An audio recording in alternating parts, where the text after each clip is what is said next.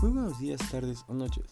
Bienvenidos a este podcast. Hoy continuaremos con el desgaste profesional en el personal sanitario y la relación con los factores personales y ambientales. Mi nombre es Kevin Sánchez y esto es temporada 1, episodio 2. Muy bien, comenzaremos con la variable predictora o dependiente.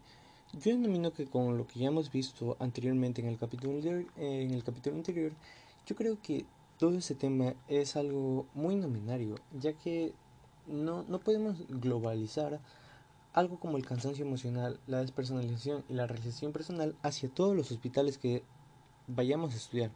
En los hospitales que hemos estudiado, claro que sí se han, se han demostrado que se han encontrado esos problemas, pero no podemos globalizar algo que está en un país hacia otro.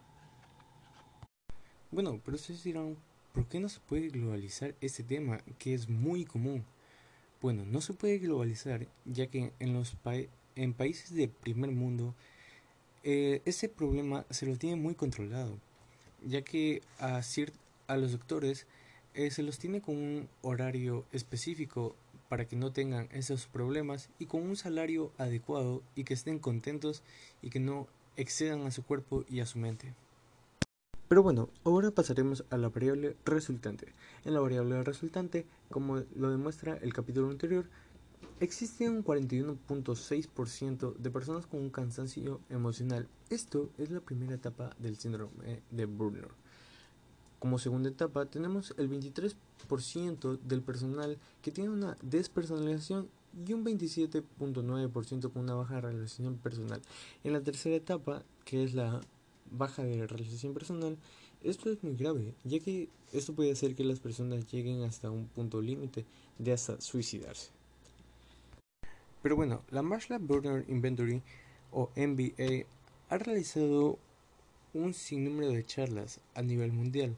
Ellos demuestran que el síndrome de Burner eh, se lo puede controlar por medio de la formación. Esto es lo que demuestran los investigadores del MBA.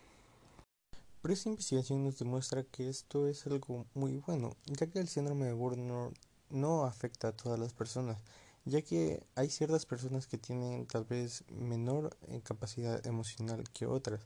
Y esto, eh, esta investigación nos demuestra que podemos resolver esa pequeña parte para poder optimizar nuestra empresa u hospital a algo mucho mejor. Pero bueno amigos, esto ha sido todo por el podcast de hoy, espero que les haya gustado, mi nombre es Kevin Sánchez y hasta la próxima.